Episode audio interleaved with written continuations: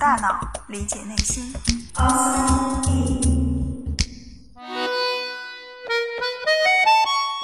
欢迎来到 Outside In，我是冰峰。在我们的身体里有许许多多的细胞，它们长得不一样，功能不一样，寿命也不一样。有些细胞可以存活几个月，比如肝细胞；也有的只有十多天，比如皮肤细胞。每一天都有大量的细胞死去，但也会有新的细胞再生。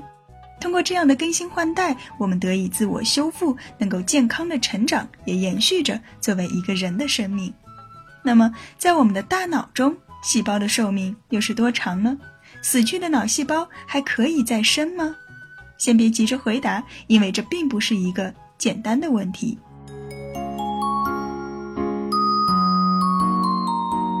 要了解脑细胞的一生，我们就得先从它刚出生的时候说起。当我们还在妈妈肚子里的时候，我们的大脑就开始发育了。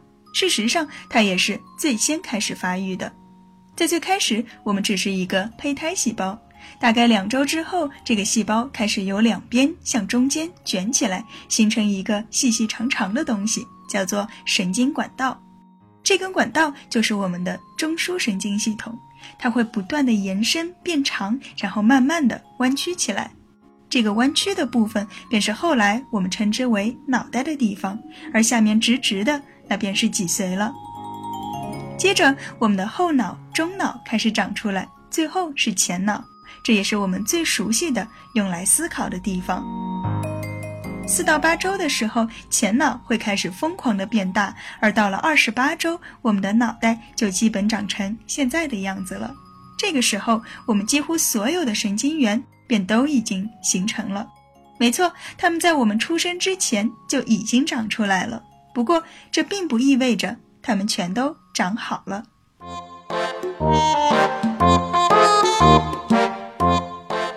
神经元并不是凭空产生的，它是由大脑中的细胞分裂而成的。严格来说，脑细胞指的是我们大脑中所有细胞的统称。不过，在日常生活中，当我们说到脑细胞的时候，通常指的是神经元。所以，今天我们也不玩什么文字游戏，我们就来说神经元。现在我们已经来到了脑室当中，这里有许许多多的细胞正在分裂着，而你就是刚刚分裂出来的一个小细胞。你将会面临两个选择，一个是成为干细胞，继续待在脑室里等待下一次的分裂，或者你也可以选择出去闯一闯。如果你的资质还不错，或许可以直接被选中，成为一枚会放电的神经元。你将会从最原始的做起，一点一点的长大。不过，通常来说，神经元的要求会很高。二十名候选者当中，只有一到两名会被选中，其余的就会加入到胶质细胞的行列中。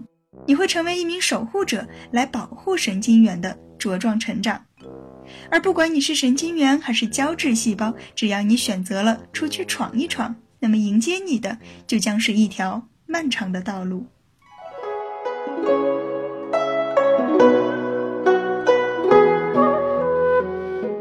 在出发的时候，你们每个人都会拿到一张地图，它会告诉你行走的路径，是从大脑的上方走还是下方走，或者往前走再左转，还是往右走再往下一点。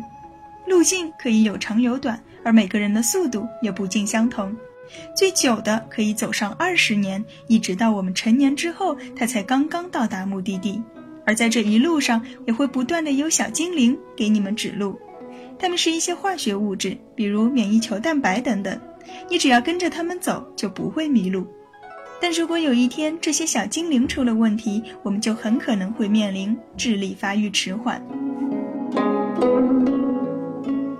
历经了千辛万苦，终于到达目的地之后，你们就会开始变形，身后会长出长长的尾巴，而头上又会长出许多触角。你们会长成不同的样子。需要有大量信号输入的触角就会非常的茂密，像一棵大树一样，叫多级神经元。比如在我们的小脑里就会有很多这样的神经元，又或者只有两个触角，不需要多，两个就够了。比如我们视网膜上的双极神经元，不同的形状具有不同的功能，这也意味着你们将来的使命各不相同。同样的，胶质细胞也会延伸出不同的形状，比如星形胶质细胞，它的脑袋会像一颗五角星一样，它的任务是给神经元提供营养。而小胶质细胞就是清道夫的作用了，它会把那些没有用的东西或者会损害到神经元的东西统统都清理掉。除此之外，还有其他形状的胶质细胞，它们有些可以给正在迁移途中的神经元进行导航，或者帮助已经迁移成功的神经元形成髓鞘。髓鞘对于神经信号的传输起着非常重要的作用，它包裹在神经元的尾巴上。只要有髓鞘覆盖的地方，神经传输就会特别的快，所以髓鞘越长就意味着传输越快。而形成髓鞘的整个过程将贯穿我们的青春期，甚至过了青春期之后，它还将继续。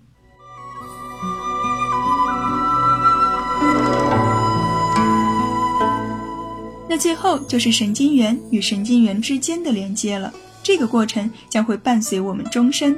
一些新的连接会建立起来，而旧的连接也会因为长期不用或者不需要而消失掉。不过，当我们年纪大了之后，神经元之间的连接也会变慢。这也就是为什么老年人对于新事物的接收通常会比年轻人要慢。神经元的生长是一个复杂而缓慢的过程，尽管它的数量在我们刚出生的时候就已经基本决定了。那么，这是不是意味着我们的神经元会一天比一天的少？动的脑筋越多，思考的越多，就会越来越笨呢？当然不是。首先，动脑筋并不会让我们死一堆脑细胞，神经元并没有我们想的那么脆弱，它们中的绝大多数都会伴随我们一生。其次，我们的脑细胞也不是完全不会再生的。没错，大多数的神经元在凋亡之后都不会再生。除了嗅觉细胞和海马回中的神经元，嗅觉细胞因为一直暴露在外，而且经常会接收到一些有毒有害的物质，所以它的半衰期只有九十天。我们鼻子里的干细胞会持续不断地分裂出新的细胞，来保证我们正常的嗅觉功能。而海马回，我们已经说过很多次了，它是我们记忆形成的重要区域。新的神经元的补充可以让我们始终有一颗年轻的头脑来学习新的事物，而在我们不断思考的过程中，神经元之间的连接也会越来越多。这样，即便在数量上有所减少，也不会影响到整体的效率，因为道路更多也更通畅了。所以，别再以什么脑细胞死了不会再生作为自己偷懒的借口了。恰恰相反，如果你一直不动脑筋，那么这些可怜的脑细胞就会觉得自己既没有用又占地方，那还不如死了算了。于是便启动自杀机制，而这样一来，你可就真的变笨了。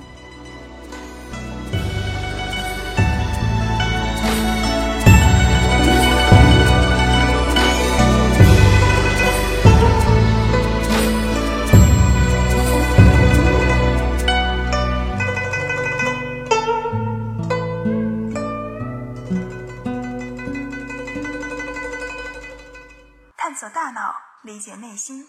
Outside in。